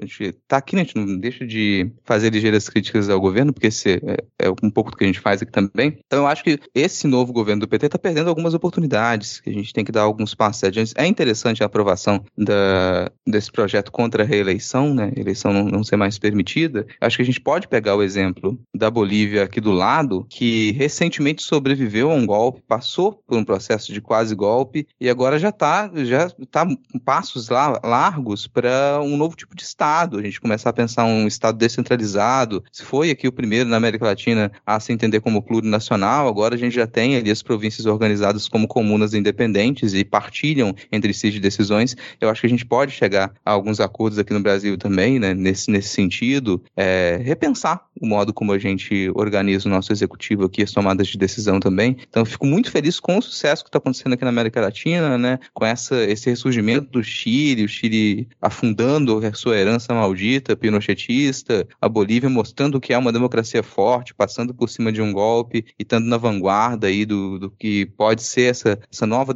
as novas democracias, democracias desse novo milênio agora. A gente teve momentos muito difíceis nessa última década, e mas a gente tem bons exemplos. Eu acho que esse governo do Haddad tem que nessa reta final agora se inspirar nisso e deixar novamente um, um bom legado para o futuro governo, que provavelmente vai ser do Lula. Não tenho muita dúvida com relação a isso, não sei vocês, mas pelo que as pesquisas indicam, eu não tenho muita dúvida. É, inclusive ele deu recentemente uma entrevista, né, para o Brasil 247, né, lá para Eliane Catanhede, que está tá agora participando lá do portal, é, afirmando que é uma escolha muito difícil dele, né, de concorrer e tal, até pela, pela idade, pela grande aprovação do Haddad, mas agora com, com esse projeto tá aprovado, ele provavelmente deve ser o, o grande nome do PT para a eleição de, de 2022. E eu, e eu queria é, ler as aspas dele aqui na entrevista lá para Cantanhede, que ele disse assim, ó, abre aspas, Elaine, minha querida, essa é uma escolha muito difícil, hoje eu fiz uma sequência ótima para pernas e glúteos e me senti mais feliz do que quando Sérgio Moro decidiu virar aí uma pessoa progressista e apoiar as causas aí da, da esquerda. Eu não saí da política, não me entenda mal, a gente nunca sai da política, mas a idade, a idade ensina a gente a ter a perspectiva. Então, quando eu comecei a ser ouvido por mais gente lá no ABC, e aí a conversa seguiu por umas cinco horas, né? E o Lula, por enquanto, não confirmou ainda a candidatura, né, para sucessão aí do, do Fernando Haddad. Mas, enfim, vamos ver aí como é que, que vai ser essa situação. O áudio completo dessa entrevista, né, ele pode ser conferido lá no podcast Lula com Convicção. Tem inclusive um PowerPoint que foi feito que explica muito bem essa, esse logo do Convicção. Sim. Mais algum comentário então sobre eleições 2022? Como o Rodrigo já comentou, provavelmente vai ser um, uma eleição tranquila. A gente está entrando aí nesse, nesse próximo ano. Acho difícil, né? O, o, Lula na última pesquisa apareceu com quanto, Rodrigo? 56, né? É, ele estava chegando aos 60%, assim. Estava é. chegando aos 60%. Então eu acho que não tem muita aí, dúvida com, com relação a isso. Ciro, né, que agora está apoiando ele, já vai dar uma margem aí histórica, com certeza. É, exatamente, cara. Bom, vamos seguir então aqui, Ad, porque a, a pandemia ainda não acabou, né? A gente está numa, numa situação bem tranquila aqui, mas uh, tá rolando a CPI aí no, no Congresso e parece que tem coisa que foi descoberta aqui no meu querido Rio de Janeiro, né? Pois é, apesar da gente ter passado tranquilamente por essa pandemia, alguns estados tiveram alguns probleminhas. E aí essa CPI da pandemia veio para tentar ver o que foi que aconteceu. Nas investigações dessa semana, com documentos que foram revelados pela própria CPI, mostram ali indícios de desvio de verba e superfaturamento na compra de respiradores e outros materiais. Lá no estado do Rio de Janeiro, o gabinete de um deputado estadual passou por buscas da PF depois de denúncias de que, ao invés de insumos para hospitais, o dinheiro público foi utilizado para a compra de centenas de panetones na loja do próprio deputado. Não bastasse o desvio, cada panetone pode ter custado mais de 10 mil reais. É isso mesmo que você ouviu. Mais de 10 mil reais para comer pão com fruta seca. E sem uma mortadelazinha, né, Diego? Não tinha nem uma mortadela ali para. Não, pra... cara, o, o pessoal, cara, o seu estado É difícil. Mesmo no, mesmo no melhor dos países, ele continua difícil, né? O pessoal não tem nem a habilidade de, de colocar um queijinho e uma mortadela aí nesse panetone para poder justificar o valor de 10 mil reais, né? É, exatamente. Você tá dizendo que um panetone com mortadela vale 10 mil reais? Ah, dependendo de pra quem você tá vendendo, vale, aí. Mas ah, falando, falando sério aqui, porque bom, esse é o, o bloco sério do programa também, né?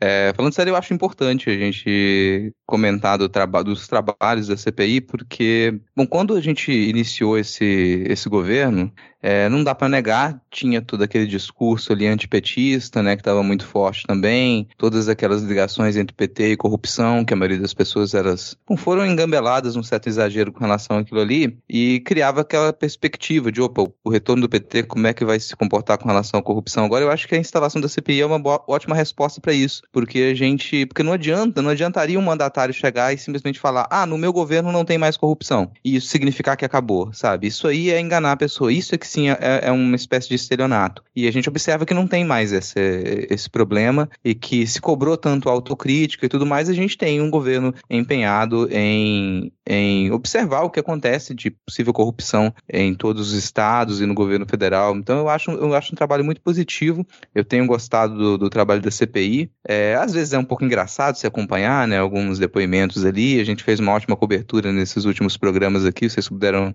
acompanhar com a gente também os resultados da CPI, e eu espero que as pessoas elas sejam punidas nesse final aqui e que, bom, a gente está, claro, uma, hoje numa situação no Brasil em que a inflação está super contida e a gente fala, a gente brincou aqui com panetone, 10 mil, mas é porque, bom, a maioria das pessoas vai passar um Natal muito bom. A maioria das pessoas vai passar um Natal bem suprido, né?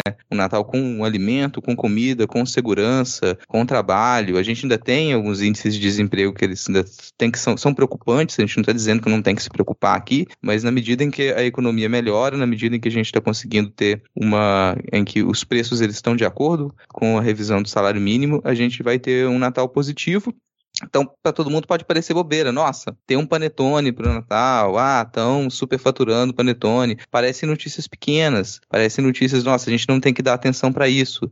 Mas a gente já teve notícias muito mais aterradoras antes desse governo também. A gente teve casos de corrupção muito maiores. Então, a gente, às vezes, quando a gente está numa situação muito positiva, como é o caso desse atual governo do PT, quando a gente tem bom investimento na educação, quando a gente tem combate à corrupção, quando a Polícia Federal ela tem liberdade para poder atuar, quando o Ministério Público ele pode investigar, pode causar a impressão de que está tudo às mil maravilhas, depois de um tempo a gente esquece disso. Então, é importante colocar isso aqui para as pessoas não esquecerem. O que, que é um governo preocupado preocupado com a investigação, preocupado com a saúde do sistema público, e quando você está preocupado com isso, o que há de ruim aparece. Quando você não está preocupado com isso, a tendência é as coisas não aparecerem. Então, fica os meus parabéns aqui para esse governo do PT, assim como aconteceu em outros também, dá liberdade para a Polícia Federal para que ela possa atuar, dá liberdade para o Ministério Público e conseguir instaurar uma CPI, mesmo num ambiente que parece tão tranquilo. Não, só lembrar rapidinho que se não fosse essa, esse verdadeiro ressuscitamento das instituições aí que o governo do PT promoveu, a gente não teria, por exemplo, prendido o ex-presidente Fernando Henrique Cardoso pelo caso da compra da reeleição, inclusive. Né, esse erro histórico que agora foi desfeito, finalmente, né? Que teria sido aí mais um caso de impunidade, como era costumeiro a partidos como o PSDB nos anos anteriores aí a essa, esse revival do Ministério Público Público e da Polícia Federal que tem ocorrido. Não, o Rodrigo tava falando de esquecer. Vocês lembram, cara? Assim, já, já faz tempo, né? Quase dois anos atrás, daquele ex-deputado que tava aqui na, na praia do Rio de Janeiro soltando fogos com a placa dizendo: ah, Covid é uma gripezinha, coisa ridícula, que foi um cara que é um ostracismo tão grande que semana passada ele participou de uma esquete nova do Porta dos Fundos, né? Porque foi, foi o que sobrou para ele. E aí, cara, imagina se realmente isso tivesse. É, sido uma coisa que tivesse pegado na população, cara, essa história de, de gripezinha, cara, mas só o Rodrigo comentou de esquecer, eu tava é, lembrando desse, é, dessa é coisa. É aquela coisa, né? Parte do também do que o Brasil conseguiu de projeção internacional vem da força do SUS em trabalhar a pandemia, né? Assim, Sim. E não só o SUS como modelo dentro do Brasil, como esse exemplo para outros países, né? Como esses outros países podem também, com poucos recursos, encarar um problema desses. Eu acho interessante também o Rodrigo lembrar é, e trazer um pouco a CPI, etc., para a gente saber que, para lembrar que não, não estamos vivendo um mundo perfeito, né? Está longe de ser um mundo perfeito. Tem muitas conquistas, muita coisa ainda para acontecer. Mas, né, considerando o que a gente tem acompanhado de outros países que estão vivendo a pandemia ainda, que é, os governos ignoraram, não fizeram, é, não estão fazendo testes, não fizeram lockdown, essas coisas todas. Então, esses, esses lugares estão um caos, né? Então, a gente tem que É, não, então- valorizar, né, o que a gente ainda tem de bom aqui. Não, e com certeza, agora, esse ano, né, com a posse do presidente lá dos Estados Unidos, o Bernie Sanders, né, com a vice, a AOC, eles, inclusive, têm grupos de estudo, de, de trabalho, né, em conjunto da Câmara do Brasil com a Câmara dos Estados Unidos, para botar o SUS lá, né, o modelo do SUS lá, finalmente, Sim, verdade. né, depois aí de muito tempo, já que das cerca aí de 100 mil mortes que ocorreram no mundo inteiro, quase 80% foram lá, né, dado a, a essa ausência de um sistema público de saúde e ao negacionismo que, infelizmente, ainda há muito lá. Exatamente, cara. Mas é assim, tem detalhes dessa. De pensar essa atuação, né? Uma coisa como elas se mesclam, né? A Tupá falou da, da atuação do SUS. Sempre bom gente lembrar como é que foi acelerada a negociação para a gente poder fazer a aquisição da- das vacinas, lá da primeira, da Pfizer, até a gente ter todo o investimento para poder produzir a Coronavac lá no, no Butantan.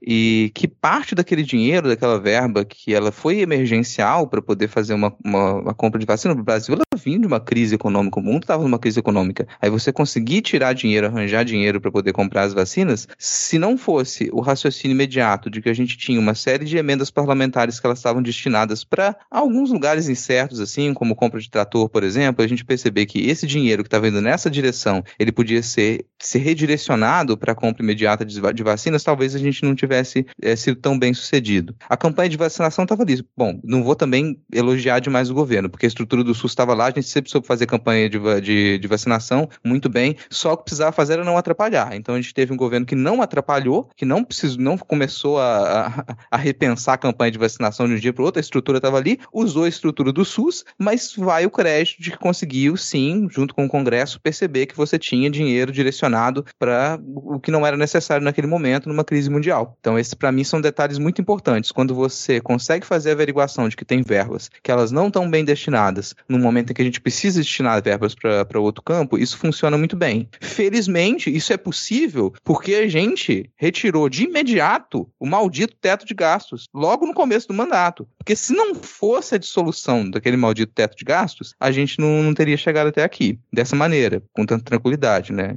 São pontos que vale ressaltar, mas sim, a estrutura do SUS já estava ali. Vamos elogiar o governo também com certos limites, né? Ah, com certeza. E acho que é, é inclusive interessante pensar, pensando na questão da pandemia e na questão é, da atuação do Brasil na pandemia, ver como que o Brasil conseguiu solidificar esse lugar de exemplo para o mundo é, na luta para a quebra das patentes das vacinas, para que as vacinas chegassem com muito maior muito mais velocidade na África, né? O que impede que novas variantes apareçam, o que facilita, porque afinal, como o a própria OMS destaca sempre, né? A pandemia só acaba quando acaba para todo mundo. Então, essa liderança do Brasil na iniciativa da OMS na, na COVAX Facility e tudo mais, né? Fez, a fez uma enorme diferença para o mundo, né? Assim, a gente não, não nem sempre é difícil pensar um mundo onde isso não aconteceu, né? Mas imagina um mundo onde vacinas não foram distribuídas de forma igualitária e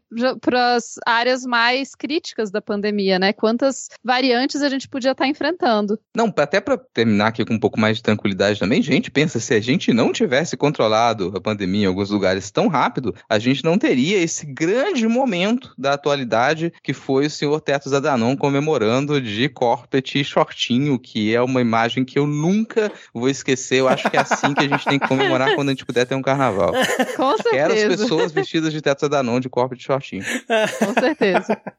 Ai, Eu não sei, ah, obviamente o carnaval do ano que vem ainda não está confirmado, né? Tudo indica que vai acontecer, mas eu já encomendei a minha fantasia preventivamente. Se Sim. não servir para o ano que vem, vem serve pro próximo, porque essa vai ser uma fantasia atemporal, com toda Atemporal, certeza. com certeza. Pô, mas eu pensei que você ia vir com fantasia de Xirra, cara, porque anunciaram a quinta temporada agora, né, bicho? Ah, mas eu, eu tenho me fantasiado já todos os anos anteriores, já tô. Já tá meio gasto a minha fantasia de Scorpion, então agora eu quero mudar, quero inovar. Não, e como não vivemos no mundo perfeito, a internet na, na casa de Ad Ferrer caiu nesse momento. Internet não, né? A luz caiu. Nesse momento ela está fora aqui da, da nossa chamada, mas vamos aqui para o nosso último tópico, enquanto é, a gente espera aqui para ver se por acaso ela volta, porque a gente estava falando muito de SUS, né? Do, do, do Ministério da Saúde e tal. E ocorreu, Rodrigo, uma situação muito curiosa aí numa cerimônia é, de homenagem aos servidores da Anvisa que fizeram um excelente trabalho durante essa pandemia, uma agência completamente respeitada e que deu as diretrizes para que a gente pudesse passar da melhor maneira possível pela pandemia, onde o, o ministro da Saúde, Atila Yamarino, passou por uma situação curiosa, né? Sim, cara. É... Bom, é bom que termina em alto astral também, né? Porque, como é sempre bom lembrar, a gente fica com a pureza da resposta das crianças. O ministro da Saúde, o Atila, nosso querido Atila, ele fez uma, ele aproveitou um evento, que era um evento com a,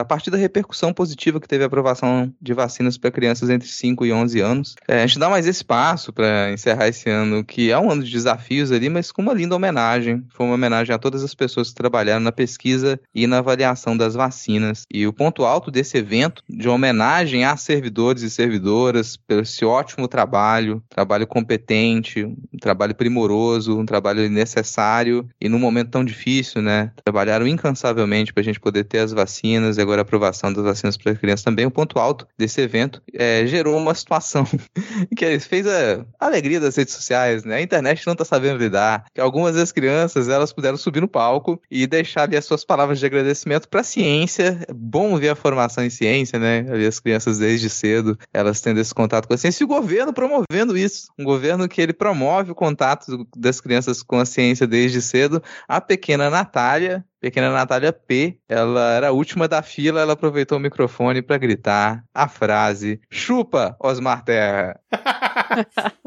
Que gracinha. É muito legal ver, né, as crianças.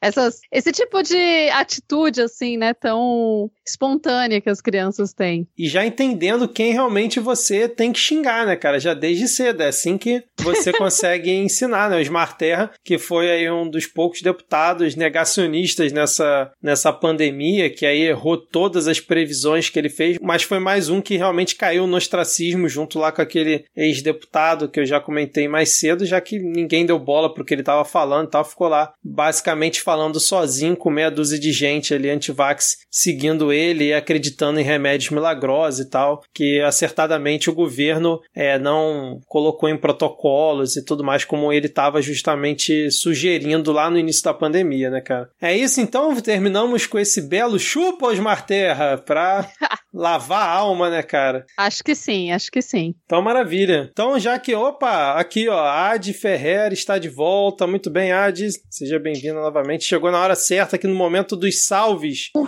E hoje vamos fazer um pouquinho diferente, além dos salves, né, do tweet que eu fiz lá mais cedo no perfil arroba podcastmedia. Vamos ler aqui o nome de todos os nossos apoiadores nesse grande ano de 2021. Fica aqui o nosso agradecimento a todos e espero que eu não tenha esquecido de colocar ninguém na lista. Então deixa eu começar aqui agradecendo ao Alexandre Branco, Alan Gandelman, Ana Paula Teixeira, Augusto Ávila do Nascimento, Carlos Claro, Caroline Paiva Torres, Klinger, Klinger Kleyer Silva Bernardi, desculpa se eu falei errado seu nome, Daniel Gomes dos Santos, Daniel Martins de Oliveira e nosso queridíssimo Denis Almeida. Também para Eliane Amorim, Elisnei Menezes de Oliveira, Everson em Caixa Alta, Fábio Lopes, Fernando Vitor de Lira Ferreira, Francisco Valmir Dias Soares Júnior, George Alfradic, Glauber Bolzan de Assis Lima e Gui Castro. Seguindo aqui, o nosso muito obrigado a Guilherme Carvalho da Silva, Hélio Botelho Gonçalves, Iali Alves, Ilana Freire e Sutomu de Lima Naruto. É isso aí. O João Pedro Colanzi Caldi, João Vitor Tossati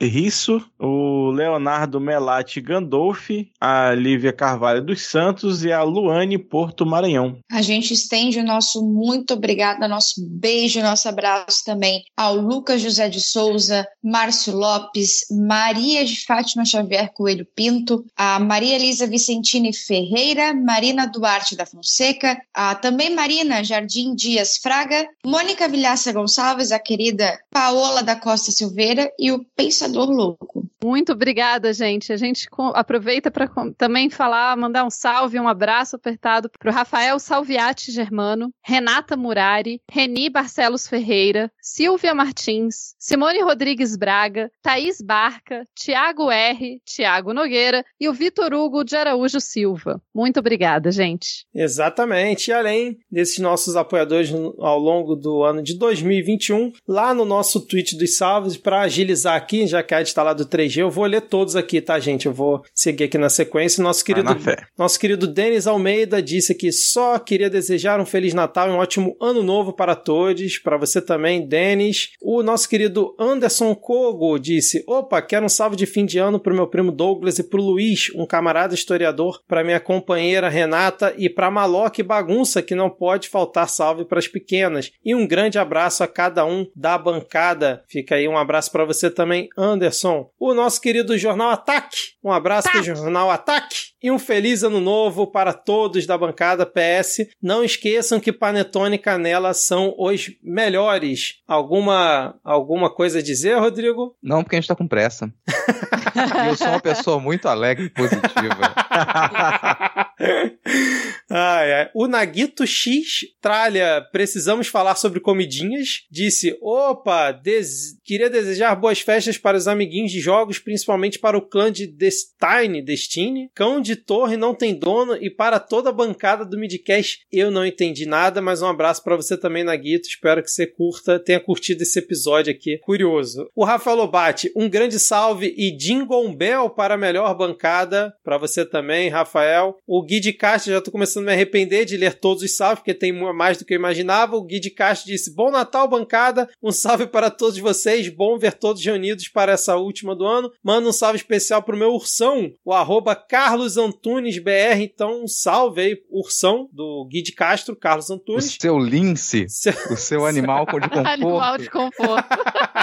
Ele disse também que ótimo Natal para vocês, um excelente início de ano. Vai ser cheio de lutas, mas vamos nos apoiar para tudo dar certo. É, o Vinícius disse: boas festas para vocês, manda salve aí, salve e beijos para vocês. Muito obrigado, Vinícius. A Cíntia de Paula disse: opa, quero beijos para mim e pro arroba Baldan54, pois casal que ouve o midcast junto permanece junto. Eis o segredo da longevidade conjugal. Beijo para vocês, seus lindos, e beijo para vocês também, seus lindos, que escutam juntinhos o midcast, cara. Muito bom. O arroba Pequi Podre manda um salve pra gente aqui de Palmas, Tocantins. Além de um governo federal escroto, já estamos pedindo música no Fantástico com três governadores do Tocantins caçados. O último perto de perder o mandato, na verdade, praticamente em sequência. Se o país tá ruim, a gente sabe o que é estar pior. Ó, oh, vou só dar um adendo aí pro Pequi Podre, que pior do que ter três governadores caçados é ter três, três corruptos que terminam o mandato, viu? Como é o.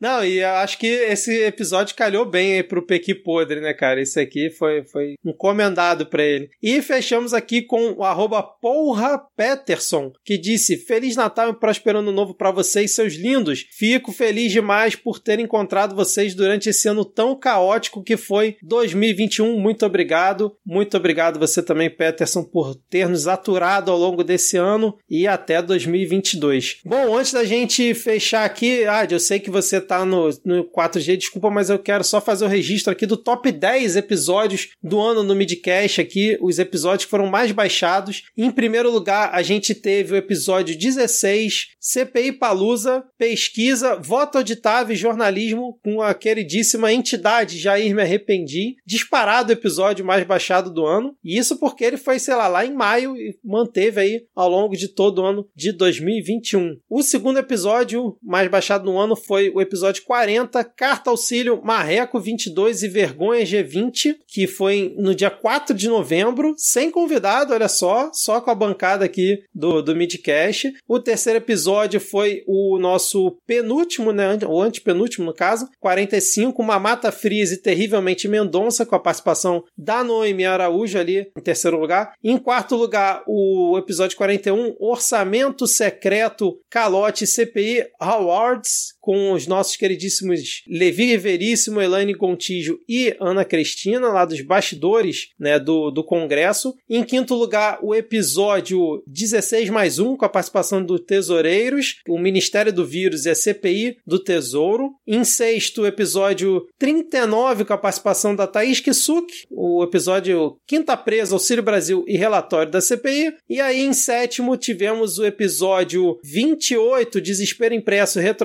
E Bravata na CPI, sem convidados. O episódio 18 foi o oitavo lugar, com a participação lá da Bolso Regrets. Em nono, tivemos episódio 35, com a participação da Camila Fernandes, das Cunhãs, né? Esse belo episódio lá do dia 1 de outubro. E fechando o top 10, tivemos ali o episódio número 33, Medalhinha, Arregão e Fiasco 12S, do dia 17 de setembro, também sem convidados. Top 10 diferente esse ano, né? Vários episódios sem convidado entrando aí no top 10. Ano passado a gente falou, né, que os episódios mais escutados eram sempre com convidados. Esse ano deu uma leve modificada. Muito obrigado a todos. E muitos episódios agora do final também, né? Muitos, né? Mostrando o crescimento orgânico da nossa audiência. Muito obrigado, orgânico. galera. Finalmente a valorização de quem sofre. Finalmente. É, esse ano acho que foram por de volta vocês, né? eu só apareço, eu só apareço em festa, então. Sempre ano... muito bem vestida e com o cabelo A Tupá é a tia rica devo... que vem para dar presente para as crianças tudo. é, mas o dinheiro da minha mão eu não vi ainda. Aí você ia falar, falta só ser rica e dar presente. Isso mas é de... o espírito tá aí dentro, eu confio. é, e esse ano aí foram por volta aí de 150 mil downloads, juntando os episódios é, do Midcast Política, mais o Ad News, né? A Ad News também rolou esse é, ano. É, é, porque isso é a resposta pra chuva de amor que a gente manda pra quem nos escuta, cara. Semanalmente, por né? Ser, é, por ser um programa que ele tem essa positividade, que ele tem essa carga, né, de contagiar as pessoas com o que há de melhor na vida, eu acho que a gente consegue fazer esse trabalho. Mesmo em momentos fáceis, momentos difíceis, a gente tá ali para poder levar um pouco de sorriso, para poder falar do, do, do, que é partilhar essa vida com vocês aqui. Muito, muito feliz com, com a resposta. Inclusive, as plataformas de podcast inauguraram uma categoria Good Vibes, né, para colocar especificamente o nosso podcast, mais uns dois ou três selecionados. Exatamente. Era o Meio Delírio Brasília, que tá junto também, né? Que é o, é. o Good Vibe. Isso. É, é. São vários assim, nesse, nessa vibe aí de positividade, amor, blá blá blá e tal, coisa. Só coisa boa, só coisa boa. Dicas culturais, quem tem? Essa semana eu não preparei nada. Eu tenho uma dica cultural. Para quem gosta de poesia e mulheres que, que ficam com mulheres, tem a série Dickinson na Apple TV. Eu acho que eu já indiquei essa série aqui. Se eu, não, se eu já indiquei, fique o reforço. Se eu não indiquei, assista mesmo assim. Que conta a história da Emily Dixon, uma das maiores poetisas da história dos Estados Unidos. E finalmente ela é retratada como a mulher bissexual que ela é, que ela foi, né, no caso com a sua namorada e tudo mais. Então, assistam, é legal, é bem poético, é bem viajão. Só não tão viajão quanto esse episódio de hoje, mas assim, viajão. Cara, eu tenho quatro dicas. Tem quatro dicas. A primeira, é, eu vou colocar aqui na pauta depois. A primeira é o documentário dirigido pelo Peter Jackson, que é o Get Back. O documentário conta ali as. São oito horas de documentário, contando o processo de gravação do disco It Be, dos Beatles. Bem interessante de assistir, o processo criativo deles. Gostei muito do documentário. A segunda dica é a newsletter do Ad News. As pessoas podem assinar a newsletter do Ad News. Você não tá, não quer ficar direto no Twitter lá? Assina a newsletter que você vai receber as notícias. É a minha segunda Poxa, dica. muito obrigada. Eu sou péssima em, em, fazer marketing das coisas. É, não, cara, jornalista não sabe fazer marketing, né? Sabe dar notícia. Então tá. No- tá, tá na correto. descrição do episódio, vamos ter aí o link pro bit.ly de Ad Ferrer da newsletter, que eu não sei se ela criou, mas eu já tinha falado pra ela criar, então, Ad, até o lançamento do episódio, hein? E as minhas duas últimas me dicas, é, eu vou dedicar um perfil do Twitter, que é um perfil que ele cresceu bastante aí desde a eleição de 2018, que é o Crossfiteiros Arrependidos, e é um perfil de receitas, então é um perfil de receita Crossfiteiros Arrependidos que tá lançando um podcast agora que eu gostei muito, que é, é The Boi a Ceviche. O The Boi a Ceviche, que é um podcast né, sobre receitas também, então aí escutem The Boi a Ceviche e sigam o Crossfiteiros Arrependidos para ter boas receitinhas aí no final e começo de ano. Eu trouxe duas dicas aqui. A primeira é um reality, né? LOL Brasil, lá no Amazon Prime. É um reality de comediantes. E aí eles ficam lá numa sala e por seis horas e quem ri é eliminado. E tem Nani People, tem gente nova do stand-up, tem uma galera bem diferenciada lá. e Tá, já vi alguns episódios, tá bem legal. É apresentado pelo Tom Cavalcante e pela Clarice Falcão, porque é pra fazer sentido. Cara, eu vejo a propaganda dele quando eu vou assistir a Roda do Tempo e fico assim, né, mas é bom mesmo, cara. Você indicando Cara, eu, já... eu ri, eu ri. Ah, então vou, vou assistir um episódio, pelo menos, lá pra não, ver tem qual é. na- não tem nada cringe até agora. Beleza. E a segunda dica, a dica pra vida, não coloquem piso branco ou claro em casa, porque é uma porra. Qualquer coisinha que caiu tá sujo. E eu que tenho gato, é tudo, todo canto que eu olho tá cheio de pelo e é uma porra e eu odeio esse piso. Quem inventou o piso branco nunca limpou o piso. Essa é a minha É. teoria. Sim. É provavelmente a mesma pessoa que inventou o uniforme branco para crianças de escola, que também é outra coisa que não, Sim, não tinha entendo. que ser sempre cinza, cinza ou preto. Né? Mudaram aqui em Brasília um tempo atrás mudaram o uniforme das crianças de escola pública para uma blusa branca. Eu falei, nossa, que genial, gente.